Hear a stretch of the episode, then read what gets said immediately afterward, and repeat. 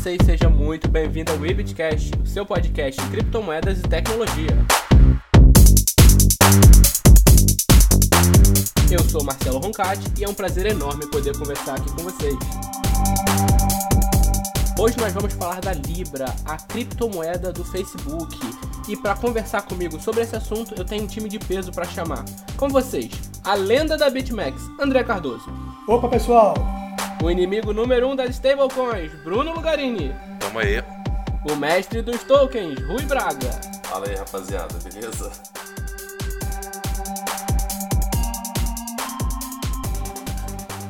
Vamos lá então, pessoal, começando aqui, Libra, nossa, essa moeda, quanta polêmica, ela nem saiu ainda e ela tá na boca do mundo cripto inteiro. Facebook, Calibra, stablecoin, muitos vínculos essa moeda tem. E eu quero saber de vocês, começando do básico para o nosso ouvinte se localizar. O que, que é a Libra, gente? Bom, Libra é o projeto de iniciativa do Facebook, que através da sua subsidiária Calibra está lançando aí no mercado com um consórcio de, atualmente, se eu não me engano, são 28 empresas, empresas de peso, para ser uma moeda digital global e com o público-alvo de, pelo menos segundo eles, é atingir as pessoas desbancarizadas, as pessoas que não têm conta bancária. Então, através do grande público que essas empresas já têm, inclusive o Facebook, que tem um público aí de mais que 2,7 bilhões de usuários, tentar atingir esse público aí através da blockchain. Só que aí, pelo que a gente já sabe, já está gerando bastante polêmica e é uma polêmica interessante. Por quê? Porque ele pega sempre contrário à tecnologia blockchain os bancos, né, primeiramente, só que agora ele está, além dos bancos, também tem os governos, e não só o governo americano, da onde o Facebook é, mas também o governo europeu e também tem o algoz chinês lá na Ásia. É, rapaz, assim, é, a polêmica já vem pelo Facebook, né? Porque o Facebook insiste em informar que não é a moeda do Facebook. Uma vez que é um pool de empresas aí, o Facebook seria, entre aspas, fazendo uma analogia, o CEO do projeto da Libra, então já começa a polêmica já começa aí vincular o Facebook. Mas a gente sabe que ele botou o nome de frente porque é uma rede social aí com alcance monstruoso que daria aí escalabilidade aí para a entrada da moeda aí no mercado. Mas eu faço minhas as palavras aí do, do André com relação a bancos, a gente tem que observar que nenhum banco entrou aí como parceiro. Então a gente vê as empresas que entraram, mas tem que se perguntar também e as empresas que não entraram, né? Então a gente não vê banco, a gente não vê nenhum governo validando por enquanto a gente não vê a Amazon, a gente não vê a Google. Por que será? Não vê a Microsoft? Então, será que eles têm. Quais os motivos que levaram eles a não querer entrar também nesse pool? Então, será que ela é essa sétima maravilha do mundo? Também é um questionamento a ser feito aí. O Facebook, né, ele tem colocado como frente a Calibra. Só que a Calibra é uma subsidiária do Facebook. Então, assim, não dá pra gente desvincular o nome de um do outro. Quem tá na frente realmente é o Facebook. A gente pode ver que, como o André falou, 28 empresas já estão no, em andamento junto, né? Só que eles já projetam mais de 100 para o próximo ano. Então é um programa grande, eles têm vastas reservas de informação, Facebook, e eu acho que é aí que mora o perigo. No direito de privacidade da, dos usuários, né? Eu acho que o perigo vem daí. É, eu acho que a primeira coisa que foi contra o Facebook, contra esse projeto, foi exatamente isso que o Bruno falou. No ano passado, é, caíram muito em cima do Facebook em relação a esse lance da privacidade. A gente viu o Mark Zuckerberg lá, lá nos tribunais respondendo contra a invasão de privacidade dos usuários, então isso aí foi um ponto muito negativo. E como o Rui falou, você não vê bancos tradicionais entrando diretamente no consórcio. Mas você vê empresas de pagamento bastante consolidadas no mercado, como a Mastercard, Mercado Pago, PayPal, PayU, que é o braço fintech da, Nas, da Naspers, Stripe e a Visa. Então são bandeiras que, estão aí já consolidadas, que têm um público de usuários também muito grande, que juntando com os usuários do Facebook, isso aí pode vir muito forte no mercado. Mas vamos ver se vai dar certo. Até 2020, eles querem colocar mais 100 membros só que o interessante é que cada membro desse, desse por enquanto desses 28, eles têm que desembolsar para entrar nesse consórcio aí 10 milhões de dólares. Então 100 membros vai representar 1 bilhão para o tesouro aí da Libra. É, com relação, puxando aí o gancho do, do grande risco, né, que seria a questão de vazamento de dados, né, o Facebook teve esse, essa situação recente e que tirou um pouco da confiança aí. Seria um, uma desconfiança com relação à moeda. Eles dizem lá que não, porque já foi se criado a Calibra justamente para você separar o joio do trigo. Então que os usuários podem ficar tranquilos que o Facebook não vai ter acesso e que eles vão permanecer separados. Mas enfim, até que ponto isso realmente vai acontecer? Vai haver um KYC, provavelmente, uma vez que a gente vai mexer com o sistema de pagamento, vai ter documentação sendo anexada, então o banco de dados vai ficar mais robusto. Inclusive, né, inclusive já puxando aí, ó, vamos puxar para a área de marketing, que é uma área que eu entendo um pouquinho também. É, a Libra foi muito esperta, né, cara? Eles pegaram ali o conceito primário ali do, do Bitcoin para usar na Libra, que é a questão da possibilidade de atrair pessoas que não têm conta em banco para poder transacionar financeiramente. Então eles juntaram o útil agradável para vamos fazer as duas coisas aqui. A gente já domina aí, já tem uma rede boa, vamos pegar a ideia do Bitcoin, vai ser o nosso carro-chefe para poder lançar aí a, a, propaganda e o marketing da, da, da, moeda.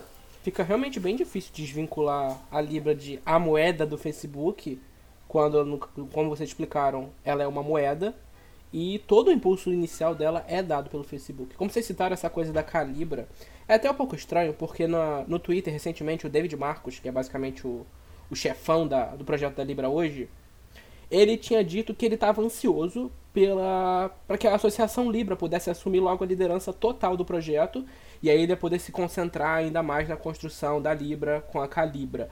Então, assim, se a, a Calibra e a Associação Libra não estão totalmente não estão totalmente em controle do projeto, quem está? Eu acredito que, na verdade, quem está na frente do projeto é realmente a Libra e a Calibra. Isso aí pode ser simplesmente uma conversa para desvincular, para mudar um assunto. Porque o David Marcos, no caso, ele é CEO né, da, da, da Calibra hoje, é ele que está na frente da Calibra e ele que é o, o manda-chuva do, do projeto. E eles são extremamente ligados ao Facebook, eles são a subsidiária do Facebook. Então quem está na frente não são nada menos do que eles. Eles são uma stablecoin, como já foi citado, e eu acredito que isso é um, um risco grande para as soberanias monetárias dos países. Né? Você ter uma empresa à frente de tudo isso. É, puxando um pouco aí do que o Bruno falou com relação ao, ao risco para os órgãos governamentais aí para os países, né? a gente vê um risco maior ainda nos, nos países subdesenvolvidos. Vamos falar assim, vamos dar um exemplo aí do, do Brasil. O cara tem a Libra, que é uma moeda internacional, como se fosse tipo uma stablecoin, né, digamos assim, e o real. Eu vou investir em quê? Né? Vou comprar Libra ou vou comprar real? Com uma economia aí que está de país subdesenvolvido, aí puxa a Venezuela, puxa a Argentina na situação que ela está hoje. Então, para esses países, eu acho que o risco pode ser maior. De repente, ali Estados Unidos, Europa, Inicialmente nem tanto, mas para essa galera aí, eu acho que eles vão. Eles se preocupam sim com isso. Apesar deles alegarem assim que não, a gente não vai criar novos. É, não vai sair dinheiro novo, né? Eles vão estar lastreados em moedas existentes. No entanto, é, os países que têm o problema com, su, com seu dinheiro de desvalorização, obviamente as pessoas vão acabar fugindo para uma moeda que tem uma aceitação global e com um pool de empresas aí que a gente faz uso do dia a dia, né? Eu, eu por exemplo, uso Spotify, eu uso Uber. Quando eu vou para a Flórida, por exemplo, eu uso Lyft, que é o Uber de lá. Então, para mim, vai ser muito prático eu comprar a Libra e fazer uso dela aqui no meu cotidiano. Inclusive, Rui, essas duas empresas que você falou fazem parte do consórcio, tanto o Lyft quanto o Uber, né? E o Spotify. E o Spotify também. Eu já puxei o exemplo mesmo baseado nas empresas que fazem parte do consórcio, já para dizer, a gente já veio aqui, já tem uma infraestrutura para o que você usa hoje eu consigo te entregar de cara, o que é mais comum uso, né? Eu acho que vai ter uma corrida assim e, e os países aí mais daqui da nossa área aqui, Argentina, Brasil, Venezuela, enfim, eles devem ter uma preocupação maior com relação a isso. Agora, tem essa preocupação em relação à centralização mesmo, falando que a Libra, que a Libra não, que a Calibra, que é a subsidiária, possa ser a manda-chuva aí do consórcio, né? Eles falam que não, pelo menos eles tentam falar que não, que vai ser uma associação autônoma, cada um vai ter um poder de. Não sei se vai ser um poder de voto, nem posso falar que é voto, porque não é uma proof of stake, vai ser um consenso diferente da Libra lá. Mas o interessante, por exemplo, que segundo eles, segundo o white paper deles, eles falam que a Calibra é a empresa da parte técnica que vai gerar as carteiras que vão fazer as transações entre a Libra, né? E além das carteiras, ela vai, faz, ela vai tornar viável o pagamento pelo WhatsApp e pelo Message. Então, é assim, interessante, pelo menos na parte técnica, qual seria a função da subsidiária da, do Facebook, né? Mas assim, não dá para acreditar 100% pelo menos que que o Facebook por trás da Calibra não tenha um poder, uma força maior de decisão. Vocês falaram da Libra como uma stablecoin, né? É, recentemente o David Marcos também tinha falado sobre isso no Twitter e ele garantiu que a ideia é que seja sempre pareado de um para um e ter a garantia de que a Fundação Libra vai sempre ter a reserva para cada moeda da Libra que for emitida. Só que ele não fala até onde ele pretende com isso. Que é um plano de dominação mundial? Ele quer escalar uma moeda nova? Ele quer só acelerar os pagamentos? Disso vai gerar muita preocupação nos governos. A gente vai falar disso também.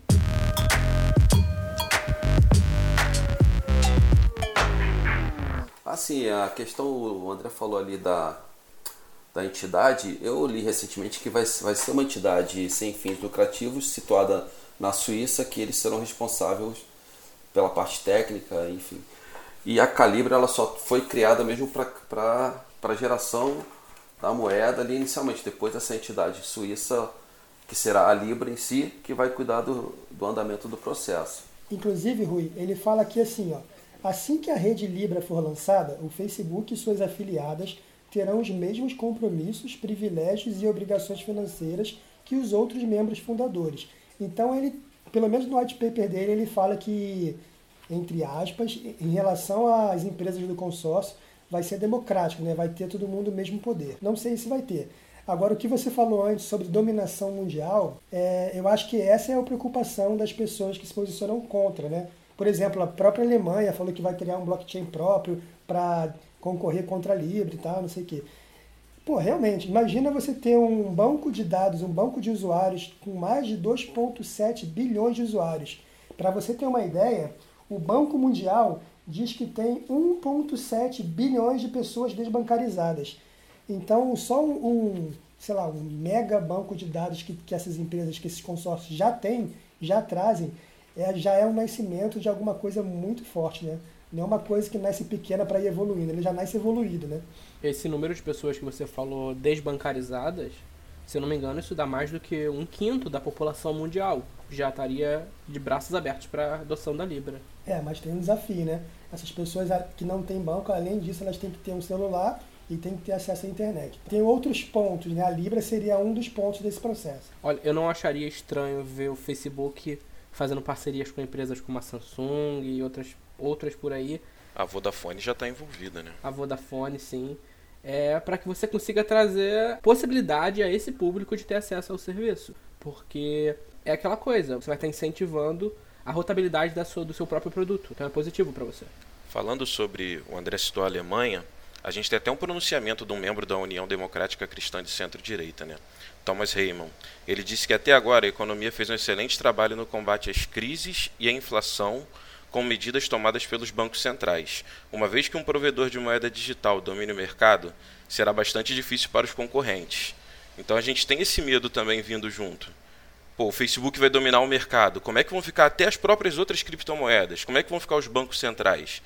Como vai ser ter uma moeda na frente disso tudo? Uma moeda dirigida por uma empresa uma empresa que não é confiável. O Facebook não é uma empresa confiável para ninguém. Já teve vazamento de dado, pronunciamento diante de parlamento. Como é que é ter o Facebook na frente disso tudo? É uma preocupação muito grande. Ainda mais quando o CEO do Facebook é considerado um alienígena por muitas pessoas, né? Então, tem um possível ET no comando do mundo, olha que perigo. É, cara, aí eu acho assim, é uma análise que tem que ser feita é, como o, um investidor faz uma empresa. Eu, vale a pena eu deixar os meus dados com essa empresa? Eu que tenho que ter essa análise de risco. Na, na China, o cara ele é obrigado já a ter os dados lá para poder usar lá o WeChat, então não tem jeito.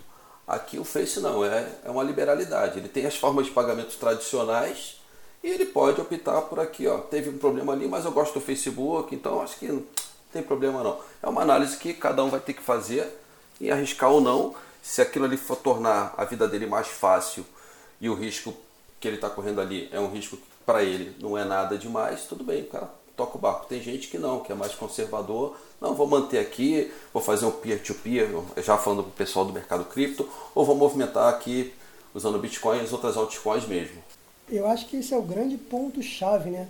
Por que, que, que o Facebook, junto com essas outras empresas, eles não fizeram o negócio desde o início 100% descentralizado. Ao invés disso, eles fizeram a Libra, que é centralizada, com uma blockchain própria, mas é centralizada. Então é o que o Bruno falou. Eu vou deixar os meus dados, vou deixar, eu vou ter que confiar, vou precisar confiar numa empresa. Tudo bem que são 28 empresas e essas 28 empresas são empresas sólidas, mas a mentora de todas, que é o Facebook, que foi por onde começou, está envolvido em vários escândalos de vazamento de dados. Como é que as pessoas confiam? Então, esse é o primeiro ponto contra, né? Por que, que não fez uma moeda descentralizada, igual ao Bitcoin?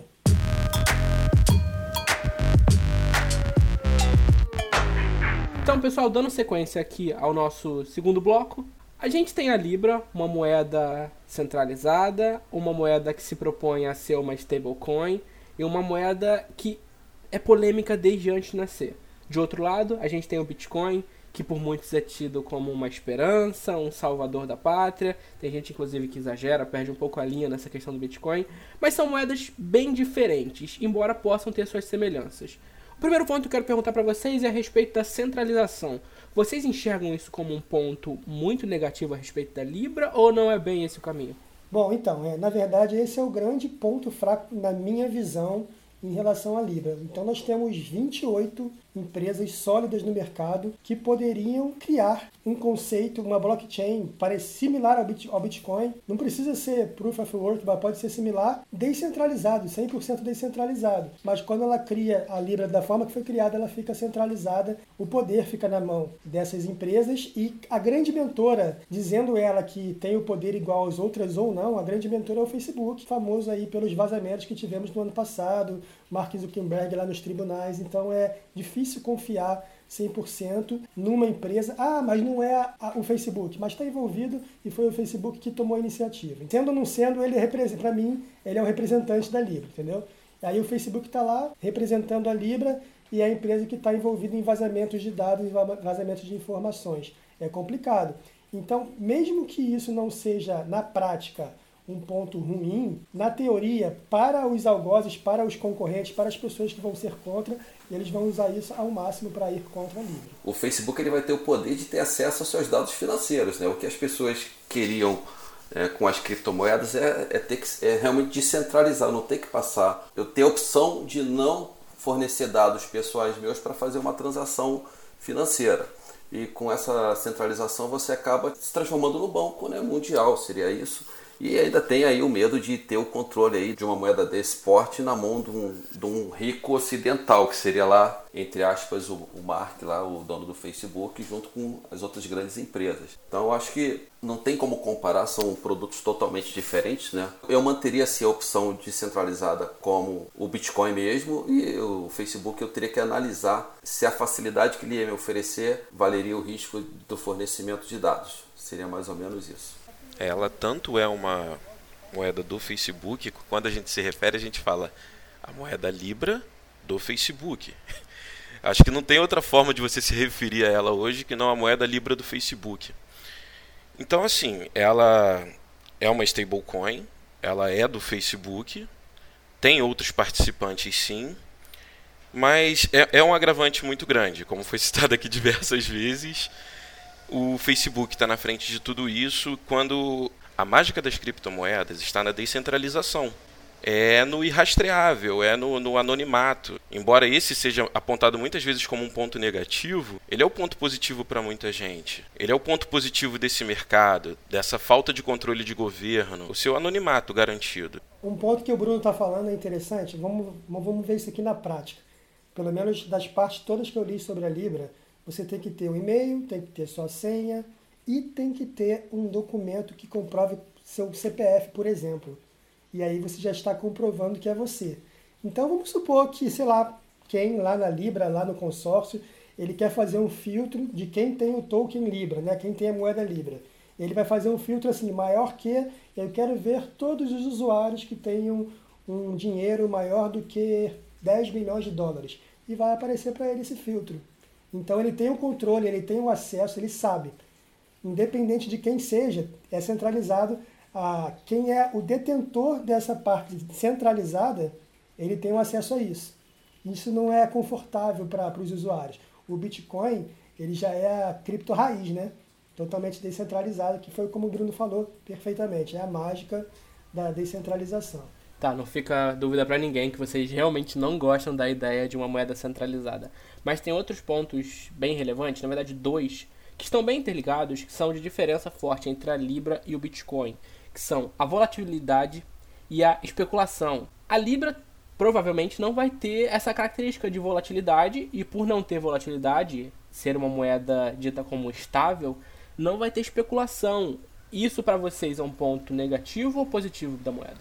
Então, fazendo o advogado do diabo, né? Falando a favor da Libra. Eu acho que ela ganha vantagem nessa parte por poder ser usada direto para compras. Quem hoje tem o, o, Bitcoin, ele é praticamente usado para especulação. Ninguém quer gastar a moeda do Bitcoin para fazer compra. Ninguém quer usar um Bitcoin para comprar nada. Quem tem o Bitcoin está guardando ou está fazendo day trade. É, é, é, puramente especulativo. Eu acho que nisso a Libra sai na frente. Ela vai ser uma moeda usada para compra, ela vai dar acesso. Poxa, quem não, usa, quem não tem Facebook hoje? Se for chegar de acesso para todo mundo, WhatsApp, ela dá um acesso muito grande para você usar como uma moeda de compra, entendeu? Concordo com o Bruno e complemento com, com a seguinte questão. Ela, para usabilidade, com certeza não é bem melhor do que o Bitcoin, né? Agora não vai servir como um investimento. O pessoal, a Libra, o Facebook, vamos investir? Eu acho que não, por conta da ideia de ser utilizada para dar usabilidade a algumas coisas no nosso dia a dia. Porém, o Bitcoin vai continuar como opção de investimento e positivamente falando, ela vai trazer muita gente para o mercado das criptomoedas que estão aí por fora, devido à sua aí, característica de rede social ampla e de número de usuários, ela vai acabar abrindo os olhos das pessoas para outras moedas digitais que não seja só a Libra. Então eu acho que tem o lado positivo dela também ser utilizada. Para as pessoas que não, não participam do mundo cripto ativamente, elas estão acostumadas a estar tá fazendo KYC o tempo todo. Né? Você faz um cadastro não sei onde, você faz um KYC. Faz um cadastro no site de compras, você tem KYC ali rolando o tempo todo. Então, para essa galera, eles só vão fazer o quê? Agora vão manipular uma moeda digital. Opa, gostei da ideia. Pô, tem alguma outra moeda aí, ah, vou começa a olhar com outros olhos para o Bitcoin, enfim, vai trazer gente para o mercado. Né? Eu entendo que essa parte é bem benéfica para o mercado cripto. Trazendo aqui rapidinho para os ouvintes, essa sigla que o Rui acabou de falar é o em português seria o KYC, que é o conheça seu cliente. É uma política para evitar a lavagem de dinheiro. Então, de alguma maneira as exchanges elas precisam ter seus dados, elas precisam saber para quem que esse dinheiro está circulando na, no intuito de evitar a lavagem de dinheiro.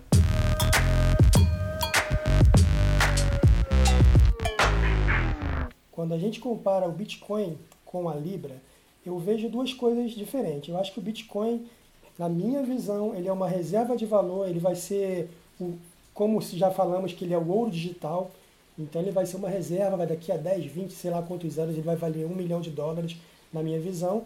E a Libra não, a Libra vem para ser uma moeda, uma forma de pagamento. Eu já não vejo o Bitcoin como pagamento justamente pela volatilidade. As stablecoins elas vêm resolver este problema. Então, como forma de pagamento, a Libra é excelente, não só pela estabilidade, como que o Rui e o Bruno falou, como a adoção, né? Já vem com um banco de usuários de bilhões de pessoas. Já vai começar com um banco muito grande. Então, provavelmente nas exchanges, a Libra vai entrar como moeda estável, junto com o Tether, junto com a TrueUSD, junto com outras moedas que vinculam ao dólar, só que vai entrar a Libra. Então ela vai entrar como moeda estável. A gente achando legal ou não em relação à centralização, bom, pelo menos eu vou ter algumas Libras para especular ou não, para fazer trade, mas eu acho que faz parte da nossa carteira aí de portfólio. É, sobre ela assumir esse papel, a gente teve o Mark Carney, presidente do Banco da Inglaterra. Por sinal, ele já renunciou, ele não é mais. Ele acredita que quando chegar a hora do dólar passar o posto de reserva mundial, seria o momento de uma stablecoin assumir. Não que seja exatamente a Libra, mas que seja uma moeda como a Libra. Como a gente citou a Alemanha fazendo a sua própria blockchain, a ideia dela é o quê? Fazer a própria stablecoin dela. Os estados já estão começando a querer fazer sua própria stablecoin. Os governos já estão ansiando por isso. Eles veem que seu futuro, eles não querem abraçar nada que está no mercado, mas eles querem criar deles, entendeu? Esse movimento aí na Europa já está rodando, né? O ministro de, de Finanças lá francês disse que ia se reunir aí com outros membros da União Europeia para discutir o tema é, stablecoin após essa, esses anúncios aí da, da Libra. Então existe essa preocupação. Eu acho que é, um, é uma é um futuro, né? Cada país ter a sua stablecoin. Né? A blockchain ela está aí justamente para isso. Você vai facilitar controle de, de gastos públicos, enfim, corrupção. Aí, claro, tem que haver interesse em não ter corrupção, né? Aí já é um outro tema que o debate aí, a gente ia virar a noite falando sobre ah, isso. A própria China, a corrida dela para lançar a stablecoin dela é a Libra. Isso foi falado pelo ministro da moeda chinesa. Ele falou que a corrida deles é por causa da Libra. Eles querem lançar a stablecoin deles logo por causa da Libra. Então é o mundo se preparando para esse momento.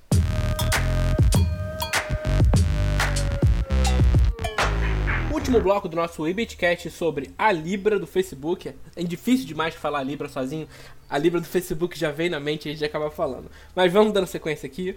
Antes da gente falar dos pontos positivos e negativos da Libra de modo geral, eu tenho aqui um CEO de site especializado em criptomoedas, eu tenho um redator de criptomoedas e eu tô aqui com o CEO da Zygar, Rui Braga. Então, eu quero saber de vocês a respeito da comunidade cripto. Como vocês individualmente enxergam, podem ser objetivos nesse sentido, como vocês enxergam a Libra e como vocês acreditam que a comunidade, de modo geral, as pessoas que trabalham, as pessoas que consomem cripto, enxergam a Libra? Existe uma divisão, né? Tem os haters aí que qualquer coisa que não seja o Bitcoin não presta. Então, para essa galera aí, pode criar a melhor moeda do mundo que para eles é Bitcoin. Aí tem os, os nanofanáticos, tem essa galera aí. Agora, de, tem uma outra parte que eu acho que é uma, um pouco mais pragmático, digamos assim. Elas, eles entendem que a Libra vai trazer uma adoção boa, porque a grande, a grande, o nosso maior desafio hoje no mercado cripto, ao meu ver, é a adoção das criptomoedas no seu dia a dia, você trazer gente nova, né? Eu bato muito na tecla de a gente trabalhar meetups, mas meetups assim dentro de universidades, onde a gente traga o público novo, gente nova. Não quero só o cara que já está no mercado, eu quero pegar o universitário ali que já ouviu falar de Bitcoin e quero falar para ele coisas básicas, como que você compra, o que é uma exchange, numa linguagem mais fácil de se entender. Então, para essa galera que tem essa visão um pouco mais de trazer adoção, eles, eu vejo uma boa aceitação, né, uma, uma visão positiva da, desse modelo de moeda para o mercado, não só a Libra, como né, a do Telegram aí, que também eles têm um modelo aí que é, seria uma concorrente da Libra, né? São, são formas de, de adoção fortíssima para o mercado. Eu concordo com o Rui plenamente. É, independente se a Libra vier como moeda do futuro ou não, ela já está fazendo barulho. Ela fazendo barulho já começa a aparecer nas grandes mídias. Então, daqui a pouco, lançamento da Libra ano que vem, 2020. Isso vai dar um barulho, vai aparecer nos canais, vai aparecer no, no, na Globo, no Fantástico, sei lá. E isso vai trazer pessoas que não fazem ideia do que é cripto para o mercado.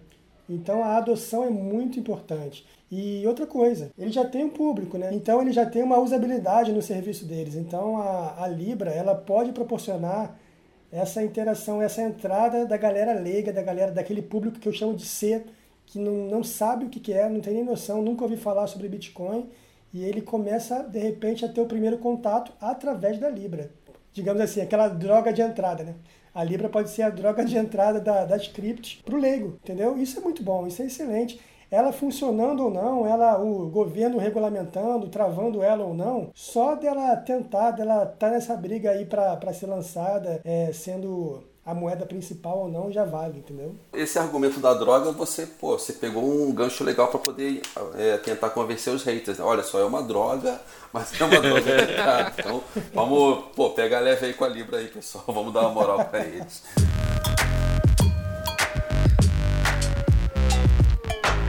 Ah, eu acho que esse ponto que, que o André e o Rui falaram é, é algo muito positivo de você de, de, divulgação, como método de divulgação para a galera chegar, a galera tá vendo. Eu acho que essa parte é boa. Mas eu ainda acho a, a Libra muito perigosa. Você pegar, por exemplo, um membro do, do Conselho Executivo do Banco Central Europeu falou: é fora de questão permitir que, que o Facebook desenvolva um vazio regulatório para as suas atividades de serviço financeiro. É muito perigoso, tem que ser regulado. Tem que ver como é que isso vai sair. Tem um caminho para andar até lá ainda. Eu acho que esse é o grande problema hoje que está esbarrando em tudo. Tem uma obscuridade na Libra ainda que ela tem que ser esclarecida, tem que ser pautada, ela tem que ser regulada. Ela é um perigo para a soberania monetária dos países hoje. Então, assim, eu acho que ela para o consumidor ela vai ser excelente. O consumidor não vai ter do que reclamar.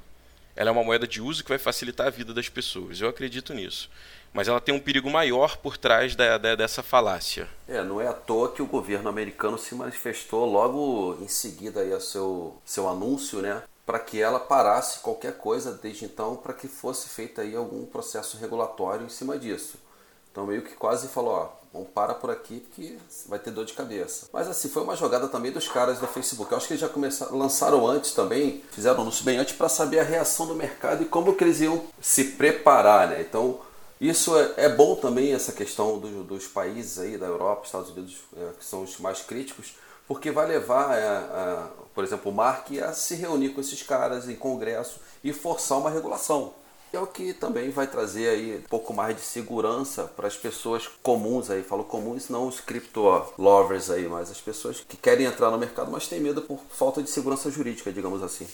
É, a proposta inicial da Libra em si, ela não resolve o problema do sistema financeiro mundial. Então, aquele lance lá do La Casa de Papel, que você pode imprimir dinheiro à vontade, inclusive aconteceu há pouco tempo aí nos Estados Unidos, né? Foram bilhões impressos, o Banco Central, pô, o banco tá mal, então vou imprimir dinheiro para vocês. Imprimiu dinheiro, toma aí para vocês pagarem a dívida de vocês. Então, é, a centralização, mesmo que seja uma stablecoin, ela não resolve 100% deste tipo de problema, né? Da, da parte inflacionária da coisa. O Bitcoin resolveria. O Bitcoin é descentralizado, escasso, não tem esse problema, não tem como imprimir mais Bitcoin. O da Libra, a gente não sabe, pelo menos a, a parte do consenso aqui, que é um consenso diferente, a gente não sabe como é que vai funcionar, se tem a parte, mesmo que seja uma stablecoin, como é que vai gerar a reserva da stablecoin, se vai ser 50% de dólar e quais, quais são os outros percentuais de moeda, mas essa parte não resolve. Por outro lado, a parte do uso e adoção que a Libra traz através do seu banco de usuários é muito importante. Eu vou dar um exemplo bem chulo em relação ao que acontece no mercado hoje no Brasil, tá? Muitas pessoas têm o primeiro contato com Bitcoin, com criptomoeda através de quê? Pirâmide. Muitas pessoas têm o primeiro contato com Bitcoin através de pirâmide, que é horrível, mas é o primeiro contato. É por onde a pessoa conhece a criptomoeda. É horrível, é, um, é uma coisa negativa, a pessoa perde, tá, não sei o quê, mas ela teve o primeiro contato com a cripto. A Libra seria uma coisa que não é pirâmide, pode ser ruim, pode ser a parte centralizadora é ruim, mas é uma coisa que não é pirâmide e pode ser o primeiro contato de uma forma mais bacana. Imagina, já está no Facebook, cara, as pessoas já ficam no Facebook, no Instagram, no WhatsApp o dia inteiro, e aí você aparece lá um pop-upzinho, é, faça alguma coisa com a Libra e começa a ter um marketing em cima disso. Então, esse uso e adoção, trazer as pessoas para o mercado cripto, de repente, esse seja o grande papel da Libra. De repente, ela faça isso no ano que vem, quando for lançada, não dê certo em relação a, a ser uma moeda, vai morrendo aos poucos, então tem um valor lá limitado, só que ela já trouxe muita gente. De repente, é um objetivo, não sei. Né? Para quem ficou interessado pela moeda, vamos listar aqui os principais pontos positivos da Libra. Se eu fosse colocar com vocês aqui os pontos base de usuários em potencial, adesão do público fora do nicho cripto, praticidade e funcionalidades. Para vocês, qual, qual desses atributos seria o mais relevante, o atributo chave em relação à Libra? A adoção, sem dúvida nenhuma. A adoção aí é, é, o, é o principal, né? devido ao 2 ponto alguns bilhões de pessoas de uma vez só tendo acesso ao mercado, não é para qualquer um. Eu também concordo com o Rui, o meu também é uso e adoção. E detalhe, isso aí alavanca o Bitcoin, tá? Apesar do Zuckerberg falar que a Libra não tem nada a ver com o Bitcoin, quando ela for lançada nas exchanges, então nos locais de compra, ah, eu quero comprar Libra. Provavelmente o primeiro, a primeira paridade dela vai ser com Bitcoin. Vai ser BTC barra Libra, alguma coisa desse tipo. Então isso alavanca muito o Bitcoin. As pessoas não estão entrando só no mercado de criptomoeda. As pessoas estão entrando também indiretamente no Bitcoin. Isso alavanca o mercado difícil discordar de vocês dois nesse ponto, é bem difícil.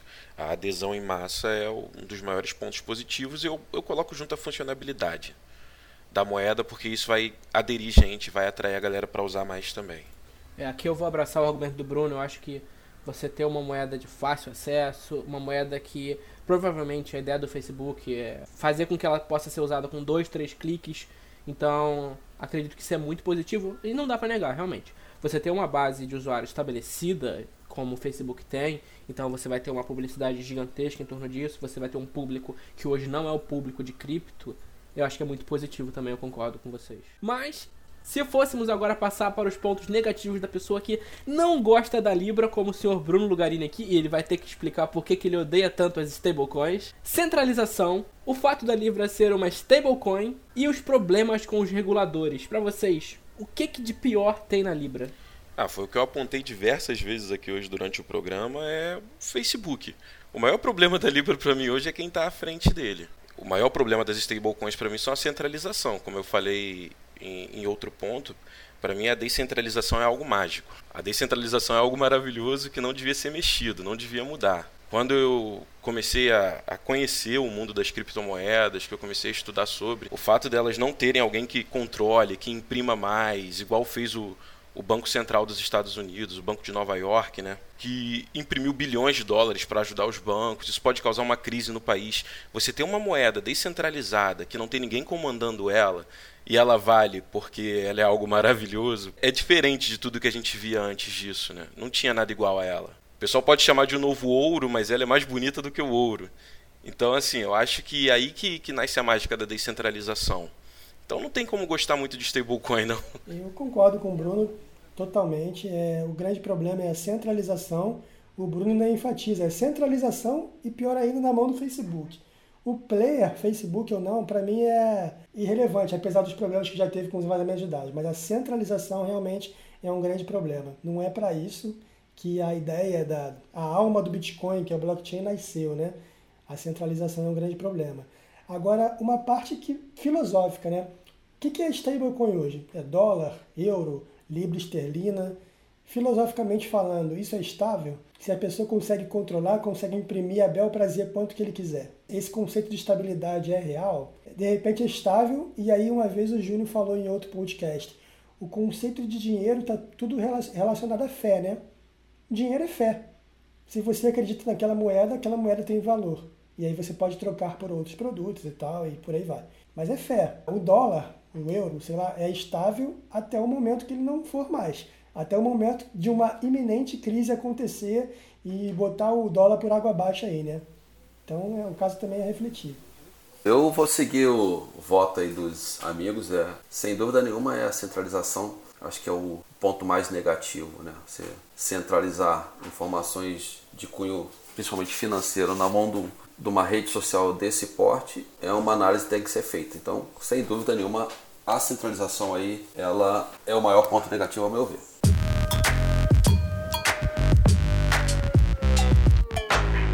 Interessante, Júnior. Vou voltar nesse assunto, você vai até me dar uma zoada. Você pode perceber que esses lançamentos estão correndo contra o tempo para sair antes do quê?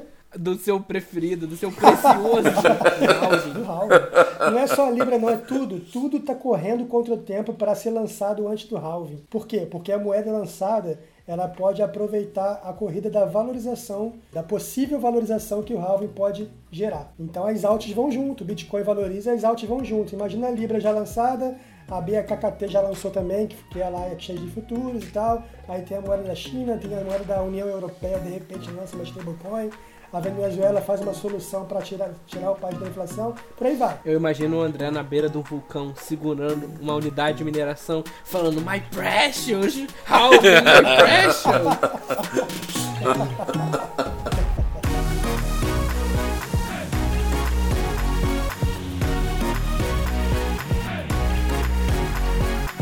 Estamos aqui finalizando o nosso Webcast Libra. Eu quero agradecer imensamente a presença de vocês.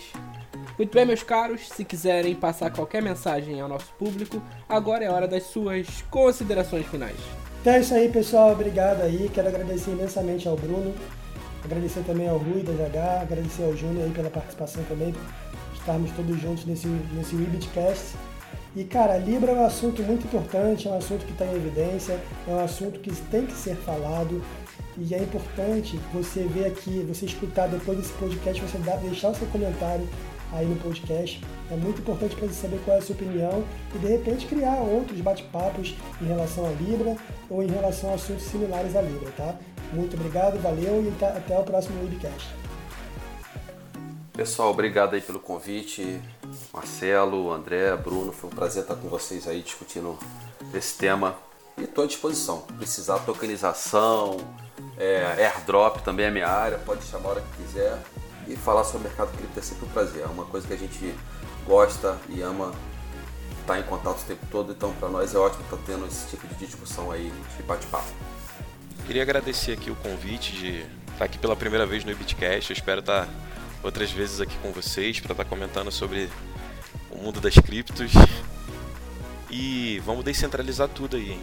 Você ouvinte querido, não deixe de nos dar o seu feedback sobre o programa. Críticas, sugestões de temas são muito bem-vindos. Muito obrigado pelo seu tempo e pela sua paciência. Até a semana que vem, aqui no Webcast. Isso aí.